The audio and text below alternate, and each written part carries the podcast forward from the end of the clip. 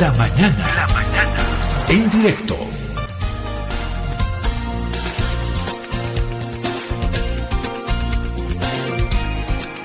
Comenzó a crecer un, una polémica por la cuestión de una reforma a la ley de pensiones eh, y que tiene que ver con la jubilación directamente.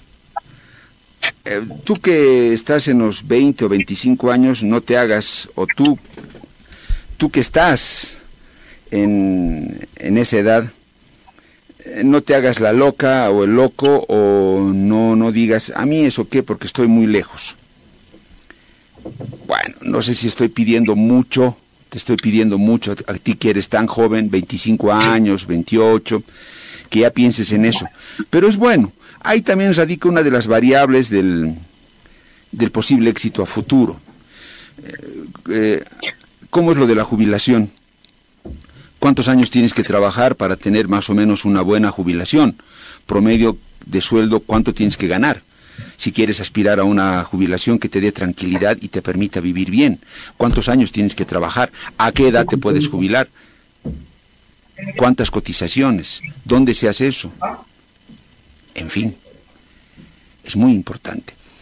Y surgió en, en las últimas semanas una polémica por eh, la reforma a la ley de pensiones, vamos a conversar con Wilfredo Agliahuanca, que es ejecutivo de los maestros urbanos de Bolivia. Los maestros, los médicos han hecho conocer su protesta y han dado el grito al cielo por lo que consideran esta reforma atentatoria a los intereses de los trabajadores. Profesor Agliahuanca, ¿cómo está? Un gusto saludarlo como siempre. Gracias por su tiempo. Profesor, para comenzar e irnos al grano, y aprovechar el tiempo para que le entienda eh, el trabajador más desinformado que tal vez pueda estarle escuchando en este momento, para que le entiendan todos en facilito, en muy facilito, nos puede explicar, profesor Ayahuanca, qué cosa han detectado ustedes, según la evaluación que han hecho, que es muy perjudicial para los trabajadores en la reforma que pretende llevar adelante el gobierno a la ley de pensiones. Uno, dos, tres. ¿Cuáles son esas cosas graves que ustedes cuestionan, profesor Agriahuanca? ¿Cuáles serían? Lo escuchamos atentamente. Muy buenos días a Radio Herbol. Gracias por el espacio. También Saludo fraternal para todo el Magisterio Urbano de Bolivia. Es cierto, eh, hace meses atrás el gobierno ha lanzado un anteproyecto de ley con relación a lo que es la, ley de pensiones, ¿no? Que está enmarcada en la ley 065 desde el 2010, en la cual, em, producto de las movilizaciones que nosotros hemos tenido como sector del Magisterio Urbano de Bolivia, en nueve semanas durante esta gestión y uno de los puntos también era una jubilación justa.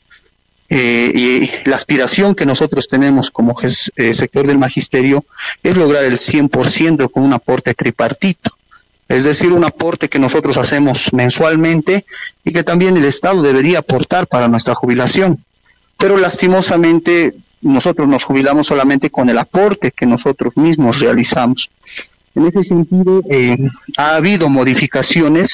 Lo ha hecho conocer también eh, el Ejecutivo General de la Central Obrera Boliviana, el señor Juan Carlos Guarachi, de que por la presión de que, nosotros hemos tenido en las calles durante estas nueve semanas aproximadamente, se ha logrado eh, un, lograr un límite superior al límite de mil bolivianos, ya, donde antes era lo máximo que uno se podía jubilar dentro del magisterio con cuatro mil doscientos, ahora ha habido un, incremento de mil bolivianos, pero bueno, es bueno indicar, y como tú lo habías mencionado, eso no va a beneficiar a todos.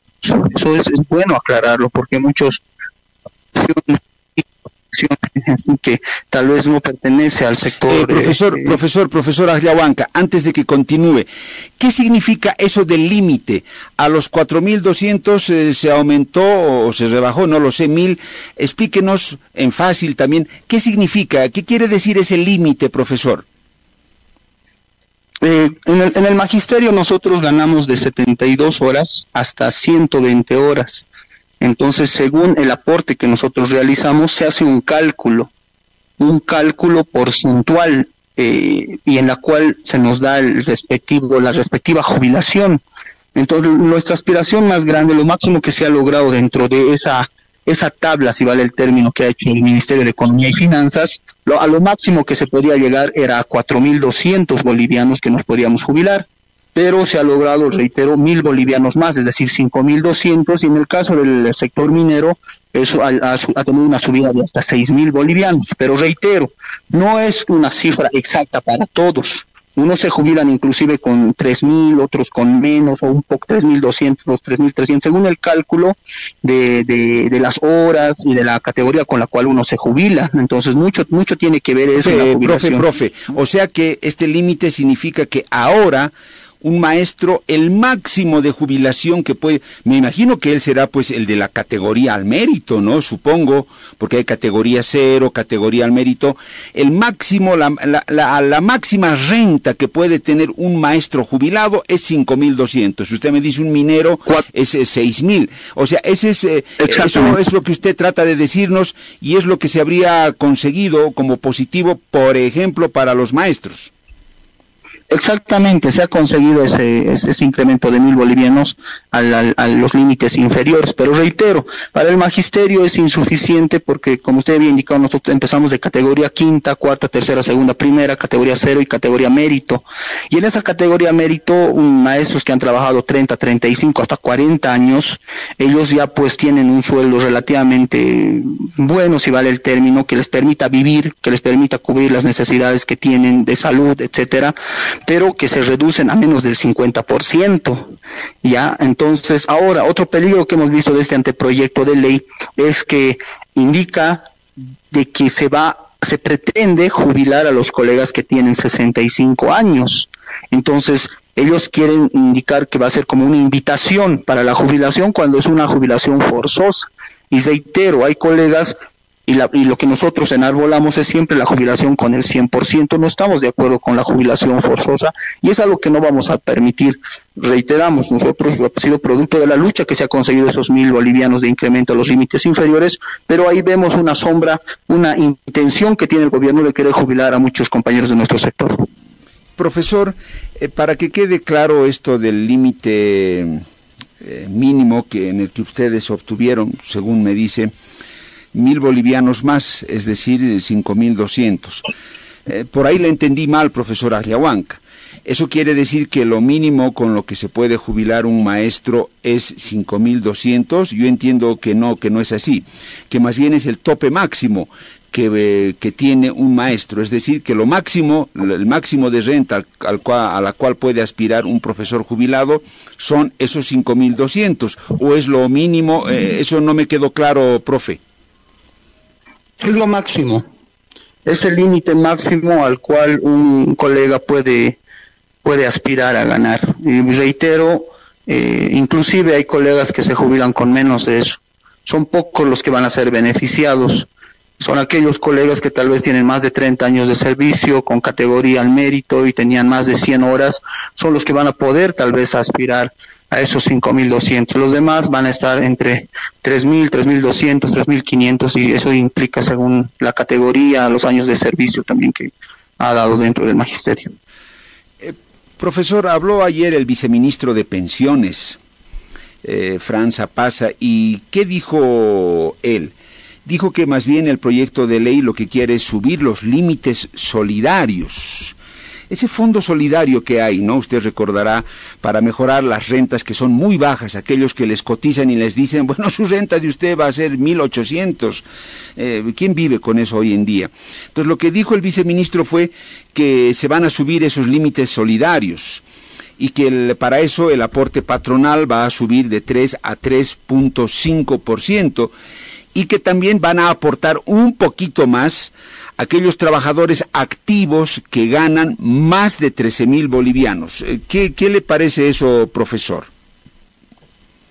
Mm, en el caso del magisterio, eh, reitero, es, es, lo que se ha conseguido como, como, como conquista, esos mil bolivianos. Eh, se debe referir tal vez a otros sectores, porque en el caso nuestro no se, no se llega a esos 13 mil bolivianos. Es falso, inclusive hace meses la ministra eh, indicaba, la ministra de Economía indicaba de que supuestamente el magisterio cuando uno empieza a trabajar gana siete mil de entrada, eso es completamente falso. Los colegas que empiezan a trabajar con quinta categoría ganan un poquito más del salario mínimo, así empezamos a ascender desde quinta categoría, cuarta, etcétera, hasta llegar al mérito. Entonces, eh, en ese sentido, mucho de lo que está indicando eh, eh, las autoridades eh, personeros del Ministerio de Economía y Finanzas es completamente falso porque no, no a nuestro sector por lo menos no nos beneficia. Sí tenemos eh, a pie este anteproyecto donde le había indicado de que eh, quieren pretender la jubilación forzosa para nuestro sector con colegas que tienen 65 años de servicio. Profesor, ¿y ese fondo, el famoso fondo solidario que entiendo sigue vigente, por lo que dice el propio viceministro, no ha beneficiado, no ayudó a mejorar esas rentas bajas de, maestros que se, que se jubilan, o definitivamente al magisterio ese fondo solidario no le ha beneficiado en nada? El fondo solidario es, mm, por lo menos a, a, nuestro sector no lo ha beneficiado porque reiteramos, nosotros nos jubilamos con los aportes que realizamos, con nuestros propios aportes. Entonces ese fondo solidario a nosotros no, no nos beneficia en nada. Más al contrario, el gobierno aprovecha los aportes que nosotros tenemos, no solamente aquí en la, en la gestora, sino hasta en la misma Caja Nacional de Salud. Nosotros somos aportantes activos desde el primer mes y a título de su seguro univers, universal, eh, eh, mm, otros eh, hacen uso de, que se llama de nuestras cajas que nos cuesta como trabajadores. Hay colegas que tienen que hacerse atender y les programan después de tres, cuatro meses. Entonces, lo único que nosotros vemos es que el gobierno eh, utiliza lo que a nosotros como trabajadores nos ha costado en, en descuentos que tenemos mensualmente. Y reitero, eh, este, esta bolsa o este fondo que del cual habla el gobierno no nos favorece a nosotros, porque nosotros nos jubilamos solamente con los aportes que realizamos mensualmente. Profesor, se diría entonces que uno de los principales aspectos que ustedes están cuestionando es la jubilación aparentemente forzosa a los 65 años, eh, profesor, porque actualmente usted nos reiterará a qué edad se jubila un trabajador en, en, Bolivia, varones y mujeres, y usted dice a los 65 sí o sí ya nos quieren sacar. Exactamente, en el anteproyecto que está presentando, juntamente donde se menciona el incremento de los mil bolivianos en los límites inferiores, indica en un artículo de que aquellos compañeros que tienen 65 años van a, van a tener que jubilarse de manera voluntaria, eh, indicando ahí que van a haber ciertas particularidades de, un estudio, de un análisis, etcétera. Pero para nuestro sector eso es considerado masacre blanca, porque lo que, lo que quiere el gobierno, aquellos aquellos colegas que les ha costado, imagínense, 20, 30, 40 años de servicio, tener, poder lograr un poquito más, eh, ganar un poco más para mejorar su, su, su escala salarial, eh, va con ese sueldo que lo van a querer jubilar a sus compañeros, van a querer crear uno, dos, tres ítems de quinta categoría. Es decir, ellos pretenden sacar las correas del mismo cuero. Y eso ya se ha hecho, se ha hecho un análisis exhaustivo en un evento orgánico que nosotros hemos tenido. Lo que el gobierno es crear ítems de colegas que van a jubilar de manera forzosa. Y reiteramos nosotros, dentro del planteamiento que nosotros tenemos es la jubilación con el 100% porque el gobierno no aporta para nuestra jubilación.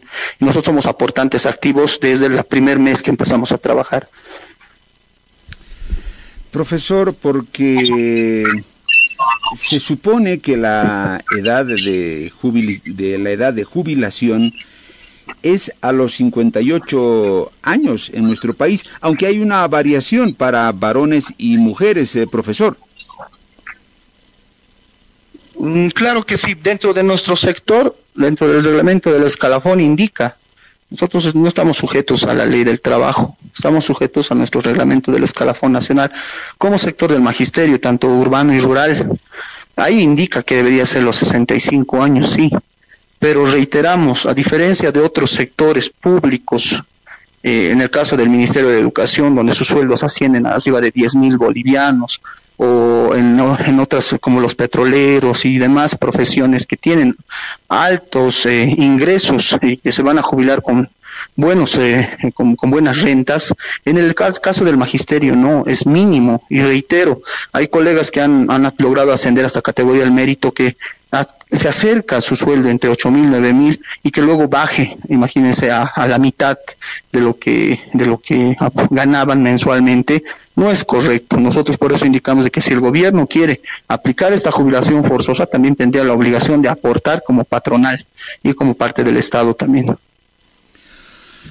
Se habla de una prueba médica, profesor, que a esa edad se haría una prueba al docente en este caso para ver si todavía está en condiciones y goza de buena salud como para seguir ejerciendo su profesión. Eh, profesor, ¿qué dice sobre eso? Mm, ahí vemos la intencionalidad del gobierno que quiere eh, encontrarle los cinco pies al gato, como se dice. Bajo un informe de personeros y miembros que son parte del Estado, van a categorizar y van a indicar que tal o cual colega no puede ejercer ya en aula y eso ya se daba inclusive anteriormente en este mismo gobierno con Roberto Aguilar. Y tomemos en cuenta que Roberto Aguilar ya ha pasado los 65 años.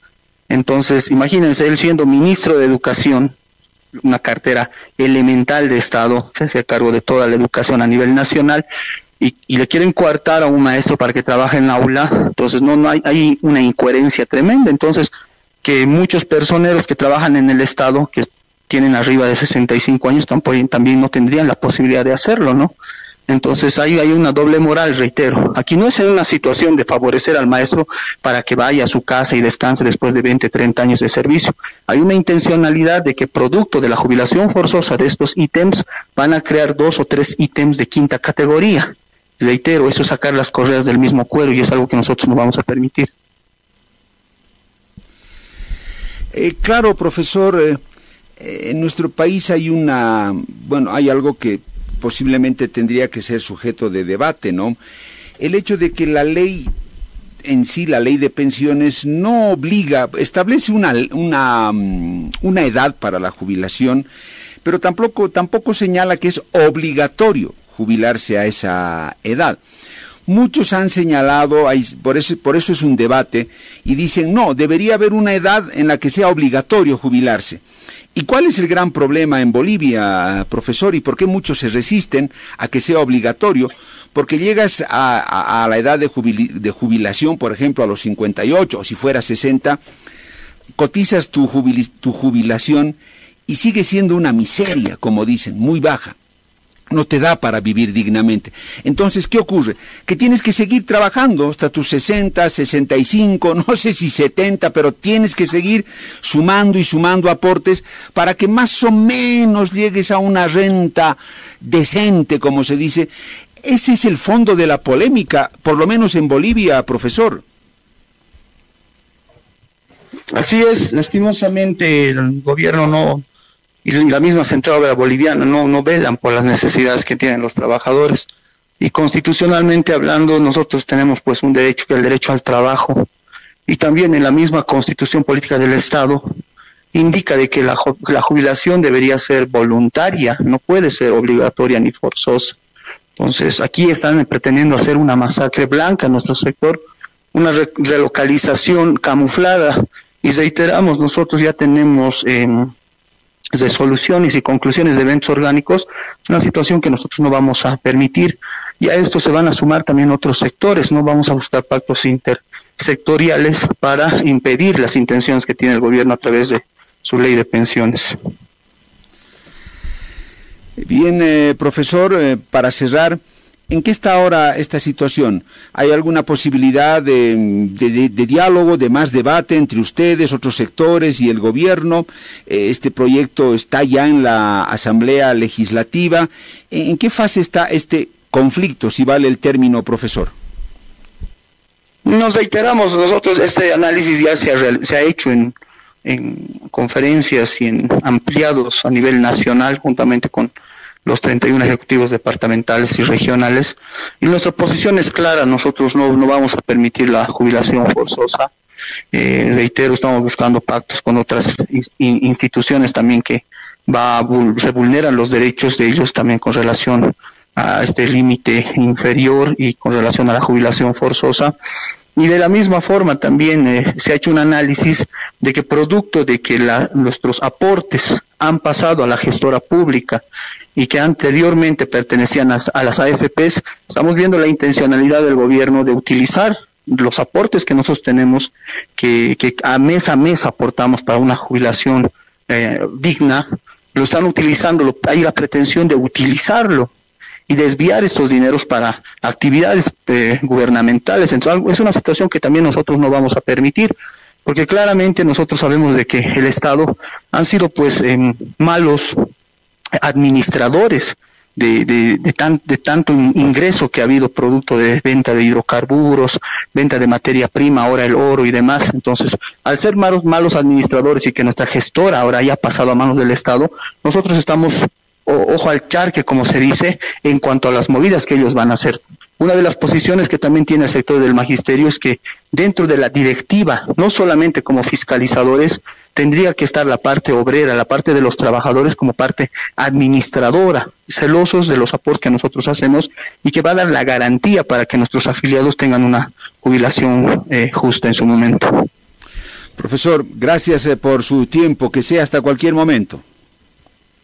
Muchas gracias a ustedes por el espacio. Que tengan buenos días. El profesor eh, Wilfredo Agriahuanca, uno de los ejecutivos del Magisterio Urbano de Bolivia.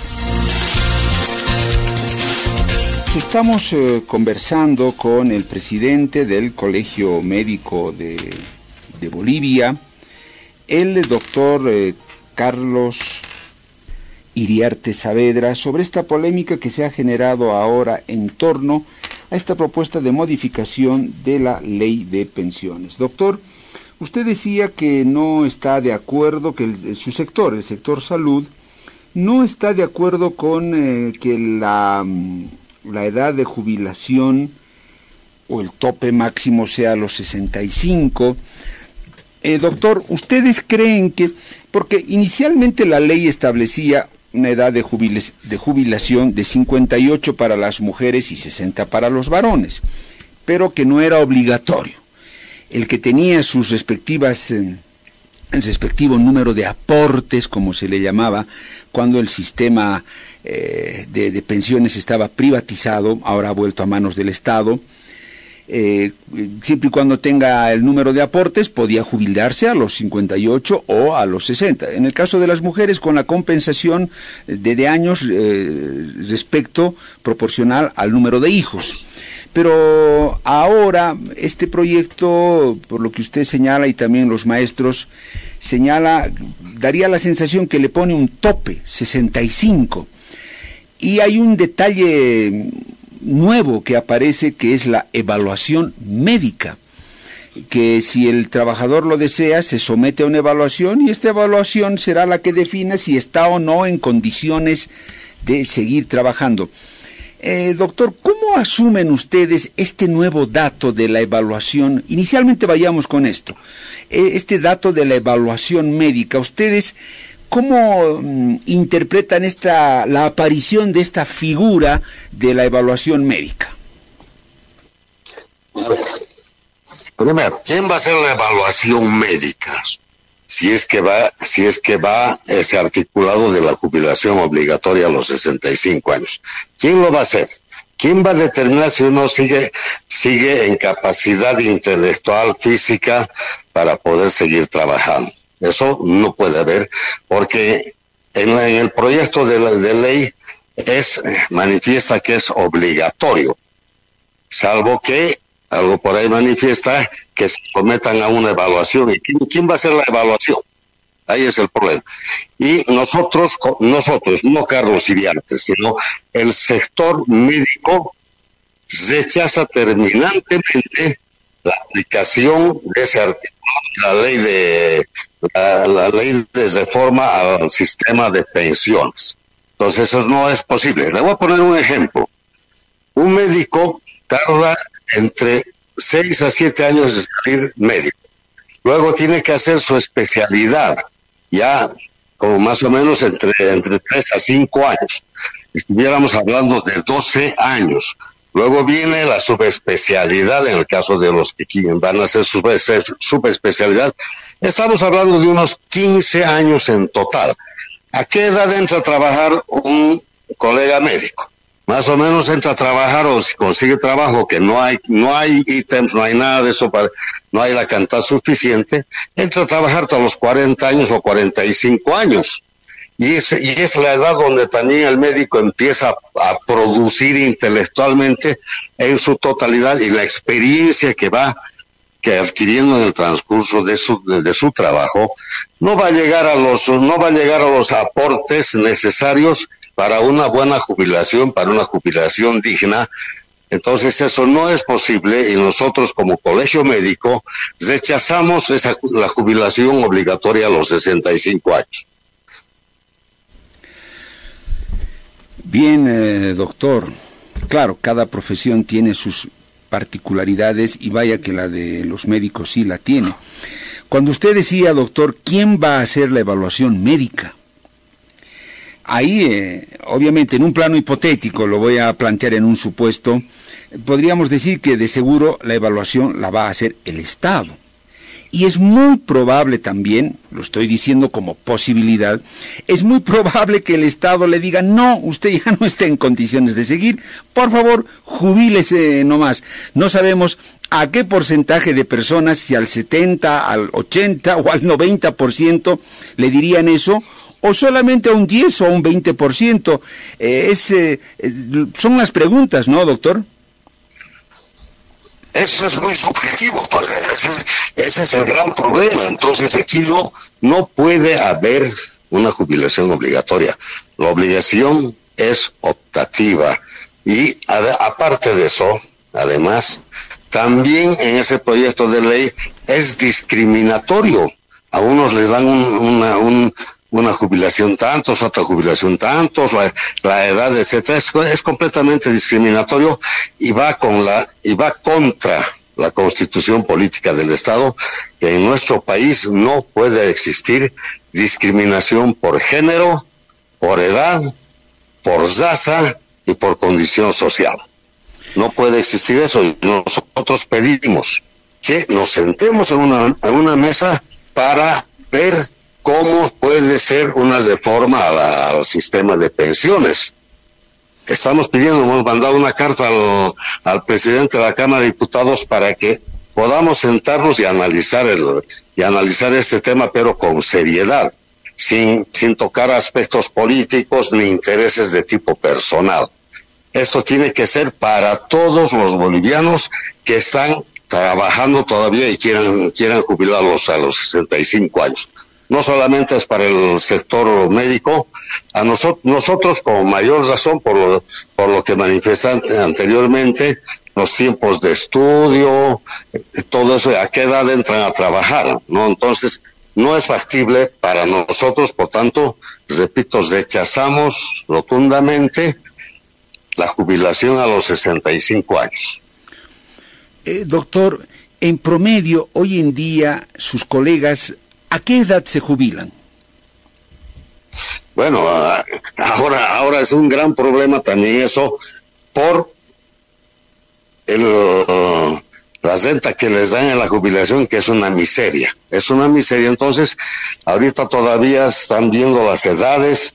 Hay, hay colegas médicos que trabajan hasta sus 70, 75 años y rindiendo perfectamente. Deben haber casos excepcionales por algún, por algún motivo de enfermedad, etcétera. Pero no hay, no, no, no puede haber una edad determinada para una determinada una determinada edad para jubilarse o la cantidad de aportes que también hacen, ¿no? Hay que ver en forma integral. Pero de hecho, doctor, percibo que a los 65 son muy pocos o casi ningún médico que se jubile a esa edad. No, casi no hay. Por una, cuestión del nivel económico que se recibe actualmente.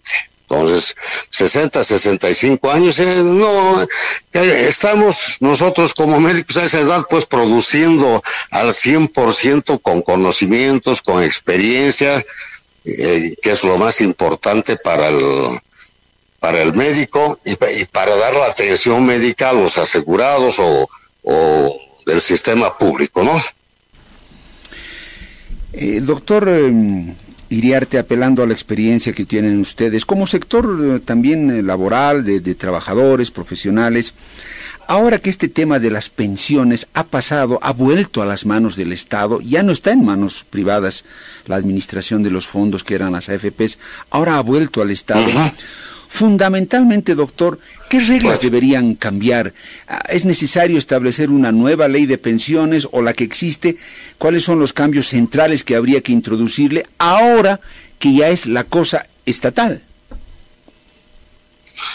Bien, ese, ese punto que ahora es estatal a través de la gestora, por prensa y por informaciones que tenemos todo el pueblo boliviano, cómo se están disponiendo en forma muy, muy eh, indiscriminada el dinero de los de los aportantes, que no es dinero del Estado, son, son fondos privados. Y un fondo privado de los, de los aportantes no puede ser posible que, que, estén, que estén disponiendo alegremente para otras cosas. Ese es el, ya experiencias anteriores han habido en la cual se ha malgastado el dinero de los aportantes en el sistema antiguo. Entonces, acá tiene que haber una, una ley de la gestora donde también se tiene que modificar muchas cosas. Y acá se tiene que reunir el gobierno con todos los sectores para analizar, para ver cuál qué es lo mejor para los médicos. Yo tengo aporte, he dado mis aportes muchísimos años y que empiecen a, a distribuir o disponer la palabra de, de, mis de mis ahorros para la jubilación y que se esté disponiendo actualmente en forma indiscriminada no puede ser posible. Eh, doctor, Ahí nos tenemos que sentar, el gobierno tiene que aceptar que tiene que reunirse con todos los sectores para analizar qué es lo mejor para todos los aportantes, para todos los que hemos llegado con la esperanza de tener unos aportes y tengamos una renta digna. Doctor, muy brevecito ya para el cierre. Usted me dice que están a la espera de una convocatoria, de que debería haber un diálogo. ¿Se han dado algún plazo, doctor, ustedes como sector médico para que este diálogo sea convocado? Caso contrario, ya sabemos, se vienen las medidas de presión, pero ¿qué, han decidido, doctor? Sí, nosotros el día, la próxima semana tenemos una, una reunión del Consejo Médico Nacional que representan a todos los médicos en general en Bolivia y ahí vamos a tomar las, las decisiones. Es el 27 de, de, este, de este mes donde nos vamos a reunir en, en el Consejo Médico Nacional, representado por los nueve presidentes de los colegios médicos departamentales, las, las federaciones de la Caja Nacional, de la Caja Petrolera y de todas las, eh, todas las cajas a corto plazo, más el público. Entonces tenemos que sentarnos, tenemos que analizar y que nos convoquen para poderse, para poder ver qué es lo mejor para todos. Y eso va a llevar a toda la, toda la población también, va a llegar si es que llegamos a un buen puerto. Pero no lo no se tiene que manejar políticamente y en forma desesperada hay que, hay que sentarse y ver la realidad y ver qué es lo mejor para todos. Doctor Iriarte, le agradezco mucho por su tiempo y por sus respuestas. Estaremos atentos y seguramente volveremos a conversar con su sector. Un gusto. Listo, pues, igualmente, gracias. El, el presidente del Colegio Médico de Bolivia, el doctor Carlos Iriarte Saavedra.